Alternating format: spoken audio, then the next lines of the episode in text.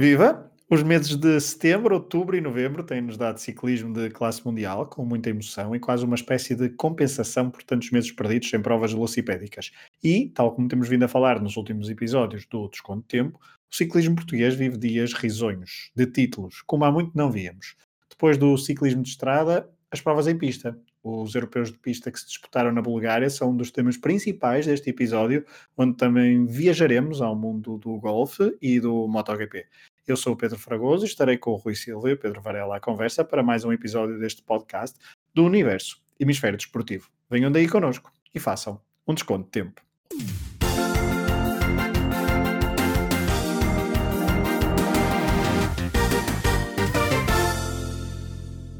Olá Rui, olá Varela. Olá, Fragoso. Olá. Muito bem, preparados para mais um episódio de Desconto de Tempo? Sempre. Claro. Então vamos a isso.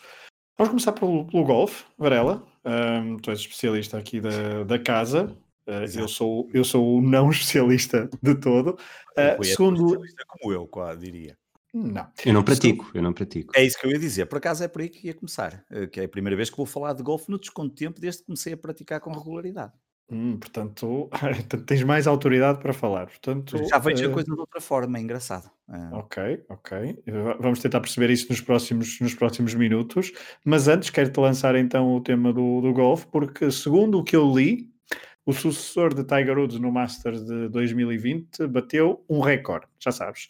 Uh, eu percebo mesmo muito pouco disto, Varela, portanto vais ter que nos elucidar a mim, aos nossos ouvintes. Vais-nos contar então, como tão bem sabes, o que é que se passou nos Masters da Augusta. Mas antes ainda, desculpa, tenho que dar a palavra ao Rui. Queres fazer alguma referência ao sítio do evento? Augusta, na Geórgia? Ah, já sei o que estás a falar, sim. Aquilo é lindíssimo, é lindíssimo e eu... Um dos campos mais bonitos, sem dúvida. Cada vez, em cada dos dias que vi partes do, do Masters, eh, deu-me vontade de, de ser milionário, comprar aquilo e aproveitar apenas como o meu jardim e ficar ali a dormir, eh, porque há buracos que são mesmo espetaculares. E com esta deixa, Varela, passo da bola, mas, mas antes, desculpa, agora eu estou aqui a fingir que sou muito, muito pouco conhecedor da coisa, mas eu aqui há umas semanas li no, no jornal português um perfil de um, de um golfista que, pelos vistos, está a fazer furor, uh, Bryson de Chambou, é assim que se diz? Sim, que o homem correu-lhe muito mal, exatamente. Pois é, eu queria saber, porque eu fiquei curioso. Está falando disso segundo aqui, eu... não, não, tá, não estás atento, Pedro. Não, não, não ah, é isso, mas sobre os Masters de Augusto, sim, mas ah, sim, falaste e disseste que ele era poliglota, especialista em física, E é o homem química. que andou a, a, tomar ali umas coisas para ficar com um físico Exato. fora do normal, exatamente. É o Goretzka do rugby, do, ah, do golfe. Do golfe, exatamente. Mas, mas então pronto, era só isso que eu gostei muito do perfil que apareceu no, no Expresso, que eu li aqui há umas semanas, fiquei curioso e uh, queria saber em que lugar é que ficou então no Masters, conta-nos isso e conta-nos também tudo o que aconteceu neste Masters de Augusta 2020.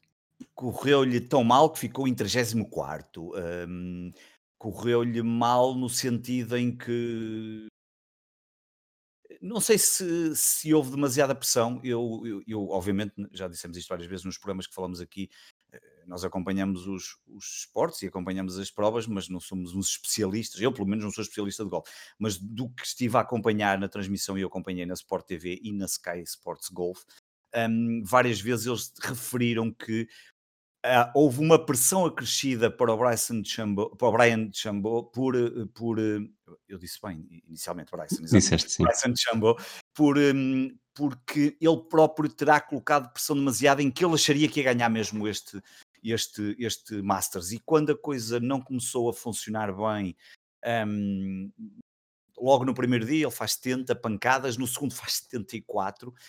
Um, eu acho que a partir daí a coisa já não. Ele percebeu que já não ia ganhar e, portanto, ele quase que abdicou e, portanto, foi por ali fora e acabou por terminar num 34 lugar, muito embaixo do que seria a expectativa uh, dele e, e, até de quem e até de quem um, de quem uh, de todos os especialistas que achariam que ele poderia fazer muito melhor, como é óbvio, e acabou por não conseguir. Pronto, e portanto essa é a questão eh, relacionada com o Bryson Chambo.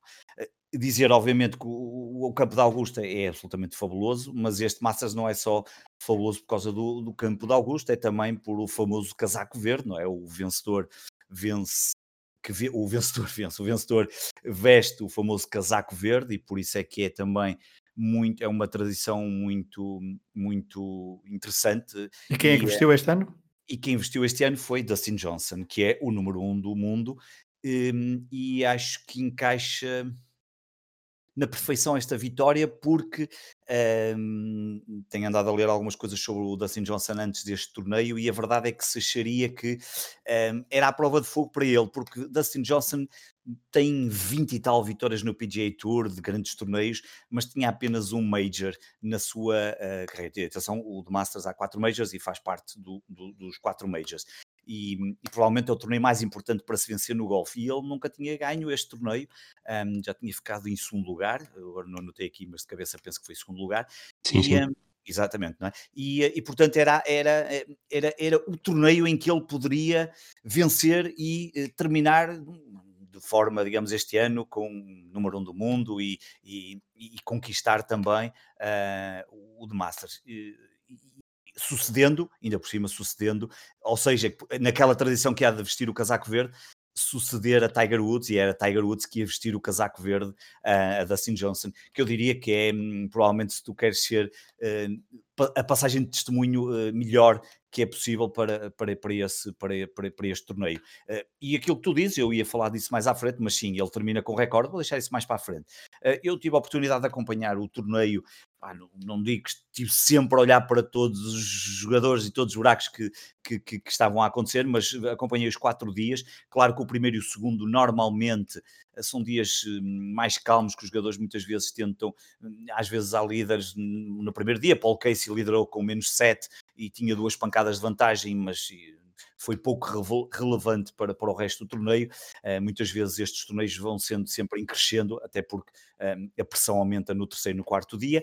Um, e o do primeiro dia o que fica é que Tiger Woods faz um bom primeiro dia e esse foi uh, a grande novidade, estava ali tudo muito uh, empolgado em que há boas indicações do que, é que poderia acontecer. E também este primeiro dia é marcado pelas condições climatéricas que prejudicaram e que tiveram que tanto no primeiro como no segundo e no terceiro dia, jogadores que não conseguiam terminar o dia, que tinham que jogar no dia a seguir, e portanto mexeu ali um bocadinho com o calendário, e depois como um, não dá para jogar golfe de noite, como, quer dizer, na verdade até dá, já aconteceu, num coisa especial do Phil Mickelson com, o Tiger Woods, que montaram umas, umas gruas com os holofotes para eles jogarem à noite num famoso torneio de caridade, mas, mas a verdade é que depois isto mexeu ali um bocadinho, mas a, Tiger Woods faz um primeiro bom dia que eh, parecia indicar que poderíamos ter ali alguém para ficar nos primeiros lugares.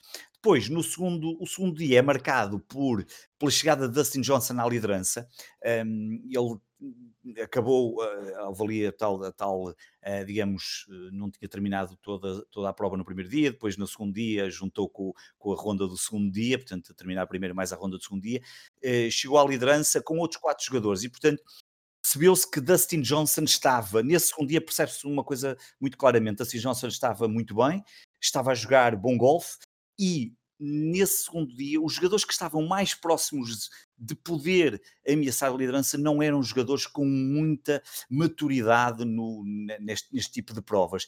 Eh, E portanto ficou ali já a sensação no segundo dia que Dustin Johnson, se arrancasse para um bom terceiro dia, eh, certamente iria vencer este torneio e a aposta, a Casa das Apostas colocaram logo praticamente como o grande favorito para ver. Eles já eram dos favoritos, mas um o grande favorito para vencer após este segundo dia. Um, e a verdade, no terceiro dia, ele eh, o que volta, o que acontece é que ele isola-se, digamos, de, de forma definitiva na liderança. Ah, Lembro-me dos comentadores da Sport TV pedirem quase para que ele falhasse alguns buracos para ver se aquilo tornava mais hum, interessante, digamos assim, se podiam, se os outros jogadores poderiam lá chegar. Eh, estávamos a falar de jogadores como Cameron Smith, o australiano, que faz um, um, um Masters, termina em segundo lugar e faz com, com- termina ao mesmo tempo que hum, para não, Sanjay Im, ah, que é um, ah, um, ah, um- coreano que tinha sido Rookie of, of the Year em 2019. Portanto, estamos a falar aqui de jogadores que não têm uma maturidade como a, como a Dustin Johnson, eh, mas mesmo assim aguentaram-se muito bem, tanto- especialmente Cameron Smith. Cameron Smith tem algumas das melhores jogadas dos quatro dias. Um, e Dustin Johnson chegou ao final desse terceiro dia com menos 16 menos 16, ou seja, 16 abaixo do par, eh, quatro pancadas de vantagem e termina esse terceiro dia com seis birdies em 18 buracos, portanto um terço, sendo que três deles foram logo nos quatro primeiros buracos, o que uh, aniquilou praticamente a concorrência e deixou em aberto o tal recorde, e começou-se a falar aí, uh, se ele continuar assim, poderemos ter aqui um novo recorde no, neste na, de jogo na, em Augusta. O quarto dia uh, arranca mal para Dustin Johnson, mas rapidamente, e, e, em contraste Cameron Smith, que estava em segundo lugar, com Sanjay Him, um, a ameaçarem, mas rapidamente a ordem foi estabelecida e eu diria que entre ver Dustin Johnson a liderar completamente este Masters e Sanjay Him e Cameron Smith a fazerem boas prestações e a nunca caírem uh, daquele segundo lugar e, e, e, a tentarem pelo menos ameaçar uh, Dustin Johnson, acontece depois o famoso buraco 12 com Tiger Woods a enviar a bola três vezes à água e num par 3 acabou por fazer 10 pancadas. Uma coisa, eu não posso dizer que ele nunca terá eu não me lembro do Tiger Woods fazer uma coisa destas em, em nenhum grande torneio, certamente já terá feito, especialmente quando teve naqueles momentos em que teve que parar por causa das lesões. Mas Brau, é... desculpa, achas que foi o momento mais embaraçoso do século XXI? Eh, eh, para o Tiger Woods, eu tenho a impressão que deve ter sido, certamente. Para o Tiger Woods. Hum, olha que extra, extra, extra jogo da Tiger Woods do século XXI. Sim, ele tem aqueles embaraçosos. embaraçosos. Assim, mas, mas, não, mas não, não, não distraias do fundamental. Em jogo, não, em, jogo, em, jogo foi, em jogo foi certamente um dos momentos mais embaraçosos na vida de Tiger Woods. Não sei se terá sido o mais embaraçoso. Também já meteu muita água, não é? Já meteu muita água e o célebre episódio em que ele foi preso e que foi encontrado alcoolizado dentro da viatura e que faz uma série de coisas. Um, estranhas, obviamente, para um jogador, da, para uma personalidade como a, como a dele, mas dentro de campo, é que aquilo é mesmo, e, pá, e tu, quando vês a bola, um, ele, ele manda uma primeira bola para a água, depois há uma segunda que vai para o banco, eu penso que há uma segunda que ainda vai à água, e depois há uma que vai para o banco, e do banco é que vai para a água. Essa terceira, eu penso que essa é a terceira, aquilo é, tu olhas para a cara dele, e, e eu tenho a certeza que ele, se pudesse, tinha sido embora, naquele momento e diz: Estou farto disto, eu vou daqui embora, porque isto foi foi, foi mal demais. Portanto, é um par 3, era um par relativamente. Um, é, enfim, podemos dizer que era um, era um, era um, par que. Estamos a falar de um, de um buraco como se chama o Golden Bell, é um com 155 jardas, portanto aquilo não, é muito, não é muito longo, mas tem essa questão da água e, portanto, ali às vezes os erros pagam-se Um, e já por falar em água, o The Masters começou um, antes, ainda antes dos treinos por uma famosa jogada eu, fiquei, eu fiquei muito triste quando percebi que isso não, não contava para nada. Sim, essa jogada. Eu agora fiquei aqui com uma branca. A jogada foi do. Do John Ram. Do, do, John Ram, porque ele fazia anos nesse dia. Eu agora fiquei. Estava a ter aqui uma branca, obrigado, Rui. O John Ram fazia anos nesse dia e, portanto, eles estavam ali a aquecer. Eu, eu tinha, uh, tinha aqui a televisão ligada, porque isso foi durante. Durante a nossa final tarde, tarde mais, mais coisa, ali 4, 5 horas, acho eu, uma coisa assim do género e eles estavam a treinar e ele faz essa brincadeira que é, que é algo que já tinha sido feito por outros jogadores e, e correu-lhe demasiado bem, não só a, água, a bola passar por cima da água, mas depois entrar e fazer ali um all-in-one, mas, mas era uma brincadeira e portanto eh, não, para desculpa, Varela, só para, só para enquadrar. para, para os ouvintes que não, Sim, que não, não viram, não, que não viram sabem aquelas brincadeiras que nós em criança costumávamos fazer na, no As Pedras, na, na água? 35 e continuo a fazer. eu fiz este ano no verão com o meu filho mas nós somos todos praia. só a partir dos 90 é que deixamos de ser crianças mas, ah ok, ok. É sabem aquelas brincadeiras com as pedras de fazer Uh, já não sei qual é o termo técnico que é saltinhos, aqueles saltinhos na água, não é? Uh, procurar pedras mais com uma base mais larga e, e levezinhas, depois uma pessoa atira e ela vai ali fazer uns saltinhos, é? andar Sim, por cima da água. Portanto, este, este, senhor com um taco de golfe e com uma bola, a bola bateu três vezes na água. Três vezes na água, entrou no green, dá uma volta inacreditável porque aquilo é um buraco que aquilo parecia a rotunda de Santa Vídeo, exatamente, exatamente, e a bola vai por ali fora e entra um, e é, eu se não estou enganado agora aqui de cabeça foi no buraco 16 que é o buraco que tem, eu penso que foi no buraco 16 e o buraco 16 de Augusta é o Redbud e é, se não estou em erro, é o buraco mais, é um dos que tem uma das melhores jogadas de Tiger Woods, vão procurar, que vale a pena ver, tem uma jogada absolutamente mítica do Tiger Woods em que a bola para para entrar e o público fica todo em suspense. Este Augusta, deste ano o Masters não teve público e, e, depois cai. Não teve público, mas já agora fica aqui só uma referência. É impressionante ver o quarto dia, não tem público, mas eh, Augusta tem 700 voluntários, mais pessoas de membros que fazem, que são membros do clube, que não deve ser nada barato, uh, que estiveram lá presentes e deu para pelo menos estarem ali à vontade, perto de umas mil pessoas, uh, por, para, para Dustin Johnson sentir um bocadinho do, de, de, algum apoio do público quando venceu. Tiger Woods, 12 buraco, uh, um desastre, mas também fez história e os, do, e do, os dois recordes que se bateram. Primeiro, Bernard Langer, que é só um jogador que entrou pela 37 vez no, no Major, em 63 anos, tornou-se o mais velho sempre a conseguir o cut. Nós já explicamos aqui o que é o cut. Estes torneios são de 4 dias. O cut é uma pancada mínima que fica definida em que eh, permita que os jogadores que começam, imaginam 60 ou 70, só 35 é que passam para o terceiro e quarto dia, ou, ou 40, ou seja, os que forem, desde que façam um número mínimo de pancadas para, para, para, e aí é que se chama o cut. E o Bernard Langer foi o mais velho de sempre a conseguir o cut, 63 anos, 2 meses e 17 dias, batendo o recorde que era de Tommy Aaron, com 63 anos, 1 mês e 16 dias.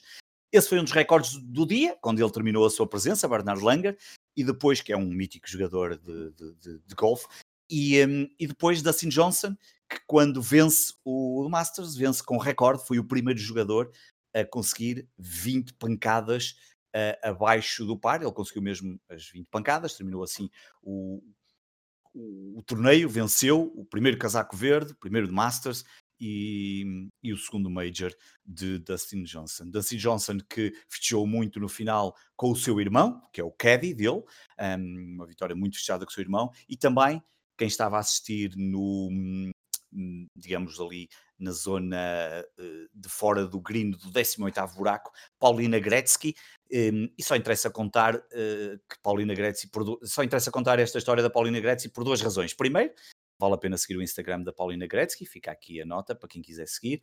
Um, e o segundo é que Paulina Gretzky é filha de Wayne Gretzky, que é o maior jogador de sempre da história do em gelo, uh, pelo menos para mim é o meu grande ídolo, foi ele, foi graças a ele que eu fiquei completamente viciado em, um, em hockey no gelo e a Paulina Gretzky, a mulher do Dustin Johnson, é filha do Wayne Gretzky. Muito bem, só de esportes interessantes. Mas. Um... Olha aí, então, como é que é? Estou a brincar, estou a brincar. Claro. Avancemos. Olha, os nossos ouvintes que vão ficar tristes, pelo menos os quatro que ouvem, que é o Gonçalo e mais três que ouvem sobre golfe, como é óbvio. Um, abra um abraço para o Gonçalo. Um abraço para o Gonçalo, um abraço para exatamente. Sempre ali a dar-nos feedback fiel, e a falar sempre. Fiel, fiel, fiel ouvinte, ouvinte. Sem dúvida que eu não sei se ele gosta assim tanto de golfe como. Ele como, já falou comigo, como... fica já a saber, eu estou informado sobre isso. Ele não pode acompanhar, como ele diz, não pode acompanhar tudo, mas que espera atentamente pelo resumo que vamos fazer aqui neste desconto tempo e que acabamos de fazer. se ele pudesse acompanhar, chamava-se Golfal Ferraz de Carvalho. Ok, é isto. é isto, é isto. É por isso que este programa tem que ter sempre a presença do Rui em momento de gravar, não pode ser colado os momentos do Rui. É por, estes, é por isso que nós pagamos internet. Eu sou como o Paulinho do Desconto Tempo. ok, vamos avançar. Um, Perdoai-lhes que eles não sabem o que fazem. Bom, ciclismo, ciclismo de pista, ciclismo de pista. 2009, vamos recuar até 2009, a data em que foi inaugurado o Centro de Alto Rendimento de Anadia, mais conhecido como Velódromo de Sangalhos, um complexo desportivo não exclusivo só do ciclismo de pista, até porque esgrima, judo, ginástica também podem usufruir deste, deste espaço, mas a pista coberta para ciclismo veio colmatar, na altura, uma falha uh, em Portugal e 11 anos depois uh, o ciclismo português consegue os melhores resultados sempre numa prova ao mais alto nível de pista. Nos europeus do Plovdiv, Portugal levou quatro atletas, todos conquistaram medalhas, seis no total. Em 2019, o ano passado, na mesma competição, Portugal tinha ficado em 14º lugar do ranking dos europeus. Um ano depois, a comitiva portuguesa chegou ao quarto lugar, com duas medalhas de ouro, duas de prata e duas de bronze. Os heróis são Yuri Leitão, de Viana de Castelo, os gêmeos Ivo e Rui Oliveira, gaienses, e Maria Martins, mais conhecida como Tata Martins, ela que nasceu em Santarém em 1999, ou se... 1999, assim é que é, ou seja, 21 anos. Os irmãos Oliveira têm 24 e Yuri Leitão tem 22. Portanto, estamos a falar de uma geração jovem com muito ainda para dar. Rui, conta-nos tudo sobre esta participação portuguesa, quem venceu o quê e como, num conjunto de dias gloriosos para o ciclismo português, que, mais uma vez, mais uma semana em que os nossos olhos, ali aos final, meio da tarde, não, não, não, não saíam da televisão para acompanhar ciclismo. Eu acho, disseste, eu acho que já, já disseste tudo, podemos avançar para o beisebol. que engraçado. É muito Tu engraçado. disseste, disseste que estes foram os melhores resultados de sempre da, da comitiva, comitiva portuguesa nos europeus de pista, mas não foram apenas isso, é que as seis medalhas conquistadas uh, são mais do que todas as medalhas conquistadas nas edições anteriores. Uh, é preciso recordar também que os europeus de, de, ciclismo de pista não são assim tão antigos, começaram na década anterior. Uh, até agora, Portugal tinha conquistado cinco medalhas. Em 2019, Maria Martins tinha sido bronze no Scratch. Em 2018, Ivo Oliveira foi prata na perseguição e Rui Oliveira foi prata na corrida de eliminação. E em 2017, Rui Oliveira tinha sido bronze na corrida de eliminação e Ivo Oliveira também prata na perseguição. Portanto, aqui as personagens são quase as mesmas, mas uh, apareceu Yuri Leitão e dele já vamos falar mais à frente. Esta geração portuguesa de talentos, uh, lá está, destacou-se com Yuri Leitão, que subiu ao pódio três vezes, foi bronze no Omnium, terminando com 115 pontos e beneficiando muito do desempenho na corrida por pontos, que foi a última das quatro que compõem o Omnium. Depois das provas de scratch, tempo e eliminação, Yuri tinha 80 pontos, estava na oitava posição da classificação geral, a 18 da medalha de bronze. Depois, na tal corrida por pontos, somou 15 pontos nos sprints, que existem de X em X voltas, pontos para os primeiros quatro classificados, e o que fez verdadeiramente a diferença foi a volta de avanço que deu a todo o pelotão e que lhe valeu 20 pontos. Uh, os tais 115 deixaram-no a um ponto da medalha de prata e com 11 de vantagem sobre o quarto classificado. Depois foi ainda a medalha de prata na corrida de eliminação, acabando derrotado por Matthew Walls e foi campeão da Europa no Scratch, à frente do ucraniano Roman Gladys e do britânico Oliver Wood. Os gêmeos Oliveira foram medalha de prata na prova de Madison, ganha pelos espanhóis Sebastián Mora e Alberto Torres. Sozinho, Ivo Oliveira venceu a prova de perseguição individual, batendo o italiano Jonathan Milan. Finalmente, Tata Martins foi medalha de bronze na corrida por eliminação, atrás da britânica Eleanor Barker, campeã da Europa, e da italiana Rachele Barbieri, medalha de prata. No medalheiro final, Portugal foi a quarta seleção, com duas medalhas para cada lugar do pódio, ficou atrás da Grã-Bretanha, da Rússia e da Itália. Os britânicos tiveram seis ouros, a equipa com mais medalhas de ouro, enquanto a Itália, com apenas três títulos, foi quem teve mais medalhas, com um total de 14. Uh, Yuri Medalha, Yuri Leitão, aliás, foi o único atleta em prova de todas as seleções a vencer três medalhas individuais. O que não sei o que é que achas, Fragoso, mas é capaz de ser uh, o melhor feito desportivo do século XXI das, das provas tuteladas pela Federação Internacional de Ciclismo. Não, é o maior União feito gaiense, por um gaia. Ah, não, não, desculpa, não foi gay. Quem é que Vianense, Vianense, Yuri Leitão. Pois, há dois gaienses e um, via, e um eu não sei, Rui uh, e Varela, eu, eu adoro ciclismo de pista, apesar de muitas vezes não estar a perceber, mas com os comentários uh, tento sempre atualizar, mas eu acho que visualmente é muito, muito bonito e eu comentava com o Rui em off aqui há uns dias que e ele com, é, com, e ele com, com experiência própria, a inclinação do, de um velódromo é um, surreal para quem e, e, que as imagens não fazem jus à verdadeira inclinação e aquilo deve ser altamente complicado andar ali àquela velocidade. É isso, as imagens não fazem jus à, à inclinação, no, no, caso eu estive no, no de Roubaix, da mesma forma que o, que o áudio dos podcasts do Hemisfério Desportivo não fazem jus aos meus trocadilhos. Mas pronto, já estamos habituados. São duas injustiças que o mundo teimará em resolver. Ok, mas isso é fácil. Pegas nos áudios, compilas e fazes um extra só para está bem? Uh, mas hoje já tiveste aqui, a, já tiveste a tua dose. Vamos avançar para ainda sobre ciclismo, porque foi, no, desconto tempo, tem, no desconto tempo temos falado muito de ciclismo, mas não demos ainda nota final para a Vuelta, Primoz Roglic, um, depois do trauma do Tour. O, esloveno da Jumbo Visma renovou então o título de 2019 na prova espanhola, uh, mas sem evitar algum drama até na penúltima etapa que não foi um contrarrelógio.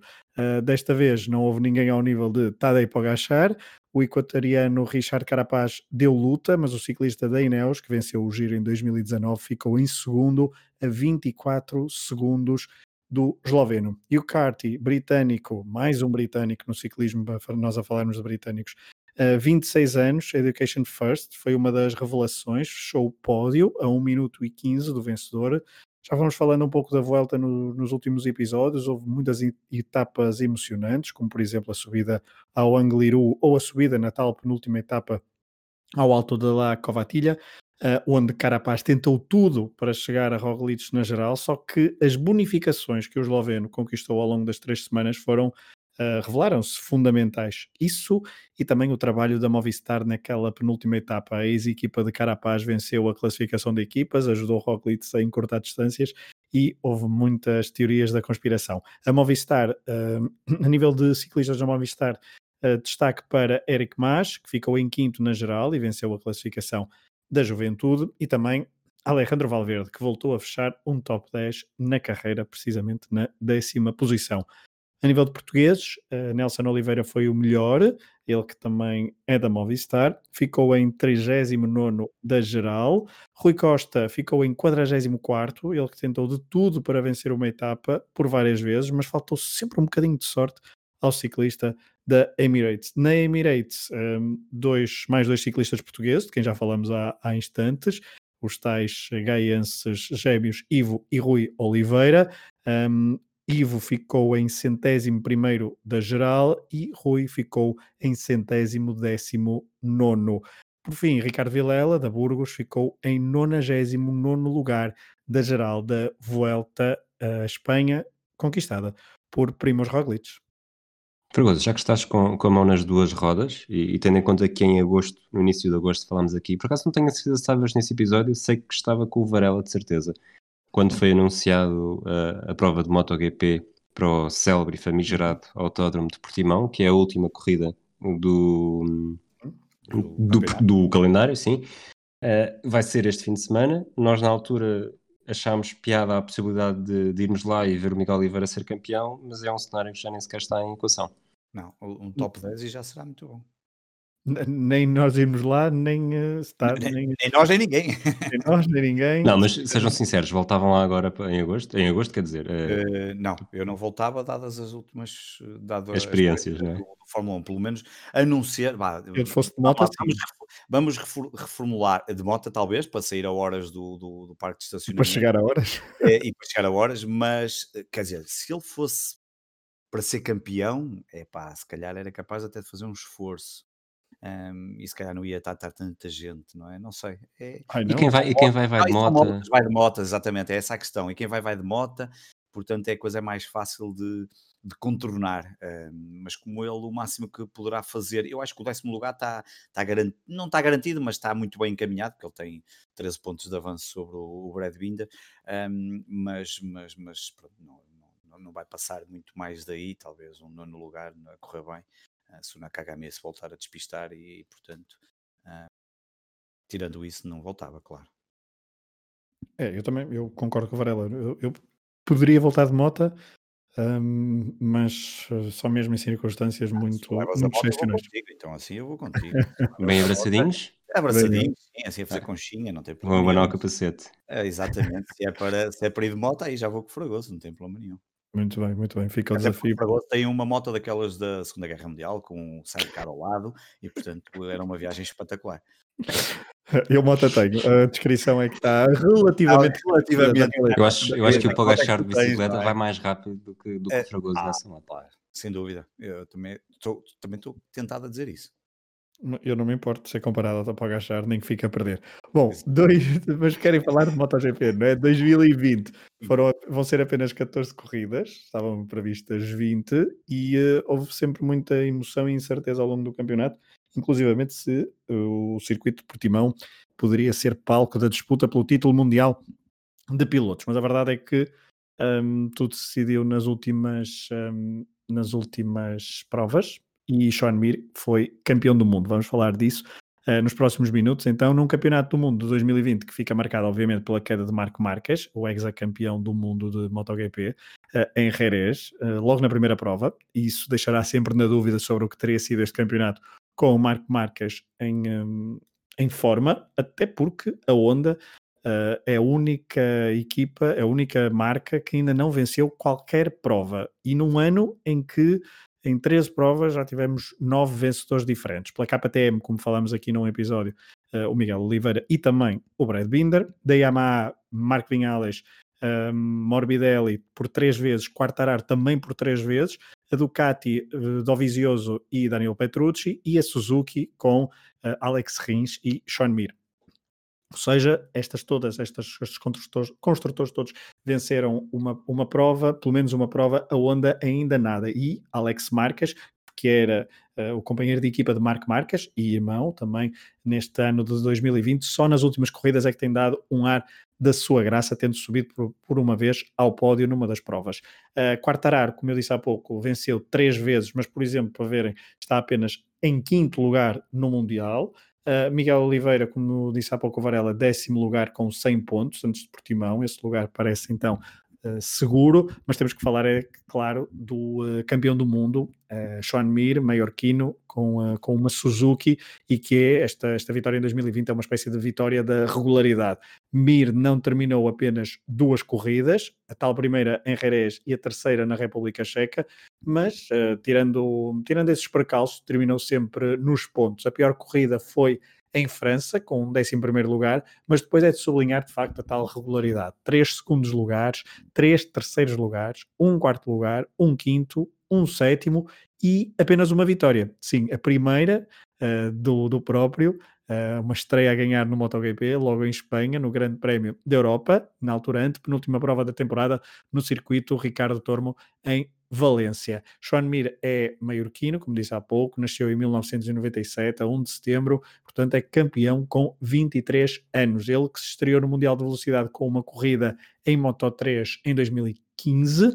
Em 2016 fez uma primeira época completa, ficou em quinto lugar no Mundial, vencendo uma corrida um, nesse ano de 2016 e em 2017 foi campeão do Moto 3 com a Leopard Racing, em que venceu 10 das 18 corridas. E uh, ser assim dominador em Moto 3 não é para qualquer um. Quem está habituado a ver as corridas de Moto 3 sabe que aquilo é um quebra-cabeças e, um, e bastante emocionante. Em 2018 deu o salto para a Moto 2, onde só esteve essa época ao serviço da marca VDS, porque depois em 2019 subiu, um, subiu logo ao MotoGP, uh, curiosamente ao mesmo tempo de Miguel Oliveira.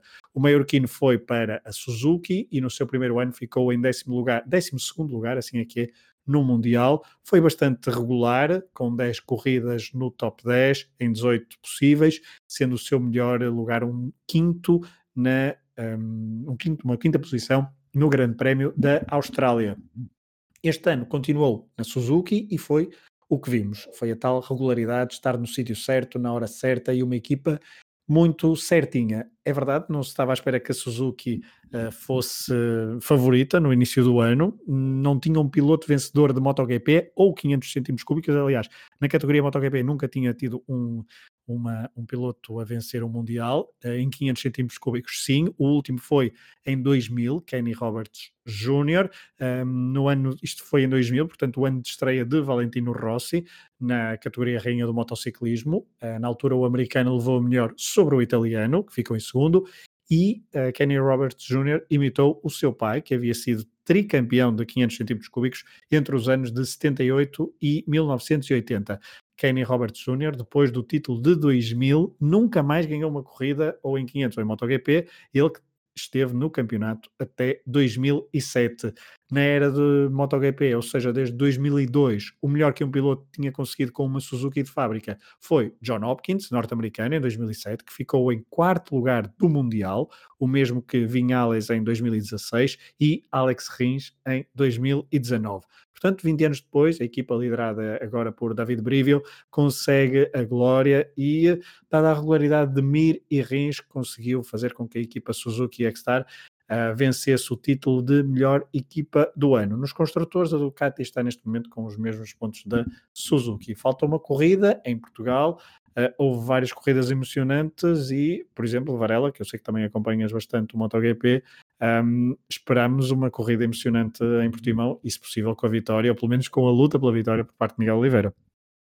Sim, aí esperamos nós e esperariam os, os, os pelo menos 15 mil que, que já tinham, tinham bilhete, depois eles não colocaram mais bilhetes, e, mas, mas é engraçado, e, e deixa-me só dizer uma coisa, porque o Miguel Oliveira está a, lugar pelo, a lutar pelo top 10 no, no, no ranking do MotoGP e, um, e, está neste momento no quinto lugar do que a MotoGP depois faz uma espécie de campeonato independente, não é? De pilotos independentes, e ele nesse campeonato está em quinto lugar, um, que tem na mesma aqui o, Nakagami, um, e portanto poderá eventualmente chegar aqui a um quarto lugar.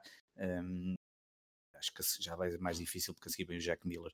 Um, e, e, depois há outra coisa, porque temos visto, e nesta corrida voltou-se a ver, que é o Miguel Oliveira arranca muito bem, está ali muito próximo dos primeiros gajos, mas depois a coisa, um, pronto, uh, fruto também da, da, da, sua moto, não é? A verdade é, é, é essa também. Uh, não consegue, um, está ali num sexto, quinto, sétimo, oitavo.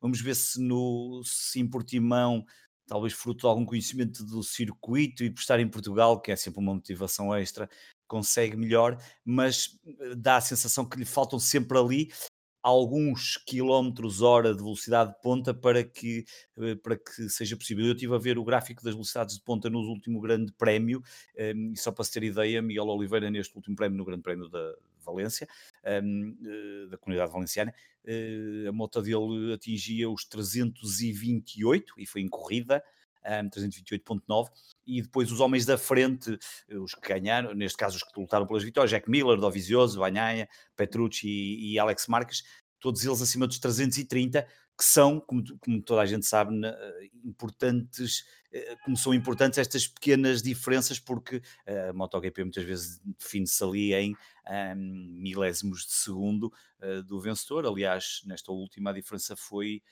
um, 93 milésimos uh, do, do Morbidelli para Jack Miller, e, e portanto um, eh, poderão ser quilómetros que podem faltar aqui para que Miguel Oliveira, quem sabe, consiga fazer um, um pelo menos um pódio, que eu diria que seria muito positivo, e que obviamente o que nós todos desejaríamos era uma vitória que não será nada fácil, mas vamos ver, cá estaremos para assistir a isso e para, para apoiar essa, mesmo cá à distância e no sofá, para apoiar uh, Miguel Oliveira.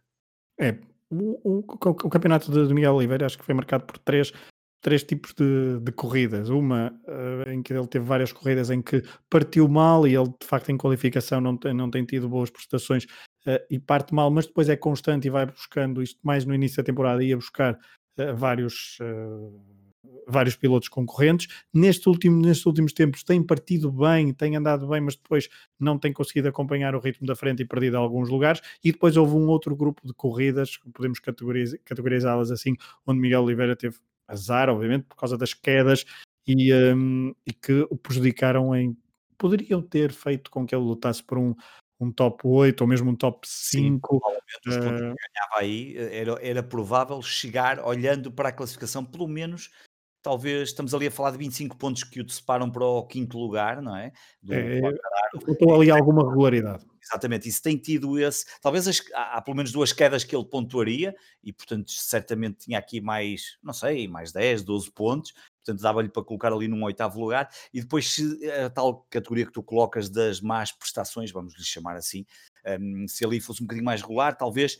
Um, pronto, também estamos a exigir muito, não é? Eu bem sei que isto é, é verdade.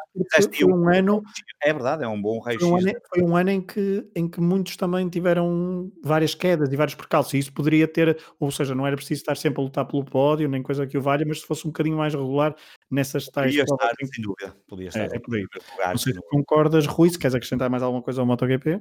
Concordo e não quero acrescentar nada. Muito bem, vamos avançar para as notas finais.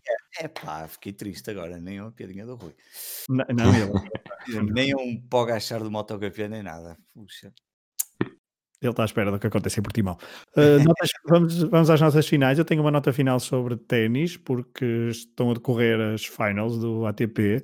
Uh, portanto, o, torneio final masculino, com os oito, supostamente os oito melhores do, do ano, isto no ano 2020 é mais complicado, mas então uh, Djokovic, Medvedev, Zverev e Schwartzman de um lado, Nadal, Tim, Tsitsipas e Rublev do outro. À hora que gravamos, Rublev, por exemplo, já está Rublev e também Schwartzman já estão, já estão eliminados, mas eu só queria dar o destaque para a vitória de Dominic Thiem frente a Nadal. O jogo, portanto, foi em dois sets, dois tie-breaks, mas foi um jogo absolutamente inacreditável. Se puderem uh, puxar atrás na box e, e olhar e, e, gravar até para um dia mais tarde mostrarem a alguém que não gosta de ténis, aquilo foi um festival de pancadas absolutamente incrível. Eu estou com falta de adjetivos. E não, Rui, não foi o melhor jogo de ténis do século XXI. Um, antes que te antes que se antecipe. É Desculpa, deixa, deixa-te ouvir, disseste alguma coisa? não, não... É, isto depois eu, eu, não, eu, não, vou cortar isso na edição. Uh, Varela, uma última nota ainda sobre setas? Duas notas rápidas, uma porque aconteceu há bocado, apesar de não ser eh, muito falado aqui, mas vou só referir. Até posso começar por essa nota. Eh, eu sei que temos um podcast de, de Fórmula 1 e podemos aproveitar e fazer o gancho para as pessoas também ouvirem esse podcast fabuloso que é a Última Chiclete. Última Chiclete? É a Última Chiclete, exatamente. A Última, última chiclete, do pacote. Exatamente, do Última Chiclete do pacote, gravado com, comigo e com o Pedro Fragoso, ou gravado com o Pedro Fragoso e comigo, um, para dizer que, aproveito, porque foi notícia hoje, o Instagram da Fórmula 1, uh, eh, a dizer que já está a filmar a terceira temporada do Drive to Survive, um, o documentário da, da Fórmula 1 que passa na Netflix, o que é uma, sempre uma boa notícia, dada a qualidade dos anteriores das anteriores duas temporadas. Sim, e a última nota final, sim, eu tenho falado aqui muito de setas, toda a gente sabe dessa minha paixão e, e, neste momento já praticamente toda a gente desligou o programa e portanto estão aqui mais uma vez, obviamente só o Gonçalo a ouvir, portanto eu estou a falar para ele. Um, neste momento, como sabem, uh, há um português em, em boa forma e que tem subido bastante, neste momento já, é o 50, já está no lugar 56 do ranking mundial, uh, tem, tem, venceu este ano já uma, uma competição importante, que também já foi falado aqui, tem estado presente nos grandes torneios, neste momento está, está, está uh, presente no Grande Slam of Darts, que está a decorrer neste momento, ele vai entrar amanhã em prova, no, no quarto dia, jogou ontem, ontem, ontem, hoje folgou, joga amanhã, um, e uh, o que deixa aqui, uh, aliás, na Casa das Apostas ele aparece em décimo lugar para ganhar este torneio, vai acontecer, diria. Um, e o que é interessante porque provavelmente, e é, tudo indica que ele vai estar presente no Mundial uh, de, de setas individual e esteve há duas semanas presente pela primeira vez no Mundial de setas por equipas, uh, onde esteve presente com outro José, um, e portanto, Portugal teve pela primeira vez presente no Mundial de Setas de Equipas e agora está a jogar uh, no Grande Slam. E no final do ano vamos ver se vai estar presente no Mundial de Setas. Acompanha o José de Souza porque vale a pena, até porque os próprios ingleses, neste caso da Sky Sports, que, eh, que, que, fazem os comentários, gostam mesmo muito do seu estilo de jogo e que vale a pena porque é provavelmente os jogadores mais calmos que contrasta com tudo aquilo que é o espetáculo que é a PDC e os torneios de setas entre borracheiras, cervejas e cabelos em pé e danças, e ele é um jogador completamente o oposto dessa, dessa de, de, todos os outros que lá estão presentes. Muito bem. Rui, uh, se eu te disser. Pedro. é, que bonito. Muito bem. Se Podes eu pôr uma musiquinha de fundo neste momento. Vou, vou, vou. Não, sabes o que é que eu vou pôr? Vou pôr uh, Don't Cry For Me Argentina, porque o Rui quer falar sobre algo que aconteceu em Sydney, que houve muito choro no final, isto depois de vários pontapés aos postes de Nicolas Sanchez. Estás a falar do quê? Desculpa, não, não, não sei, não sei. Não, não me avisaste, não me avisaste esta parte. Não me avisaste esta parte. Não, não pode ser, não acredito, brincalhão. Nova Zelândia e Argentina, o, a contar para o suposto torneio das quatro nações Rugby Championship, mas que está sem África do Sul, portanto voltou a ser três nações, mas com três nações diferentes. A Argentina venceu 25-15, com menos de 10 mil espectadores nas bancadas. Se falaste do Nicolás Sanches, o médio de abertura argentino fez todos os 25 pontos da, da equipa albiceleste dos Pumas e pela primeira vez na história a Argentina conseguiu derrotar a Nova Zelândia. Os confrontos começaram a 26 de outubro de 1985 e desde então deu Nova Zelândia, empate Nova Zelândia, Nova Zelândia, Nova Zelândia e agora Fragoso vou pedir para editares isto mais 27 vezes até este momento, 14 de novembro de 2020, como tu disseste, em Sydney, o 25-15 que entra para a história, provavelmente como a melhor vitória da Argentina, não só do século XXI, como também do século XX. É, houve, e Nicolas Sanchez fez então todos os 25 pontos, mas converteu um ensaio, atenção, não é? Acho Exatamente. Eu, sim, um sim, sim, sim, sim, sim, sim, sim, Não, não, foram, não foi só a Johnny Wilkinson que, que que catapultou então a Argentina para a vitória. Primeiro jogo da Argentina em 2020, uh, eh, bastante, bastante atripulado a vida dos jogadores argentinos que têm estado longe das famílias, longe de casa, com, por causa da pandemia, portanto estão a jogar em Sydney.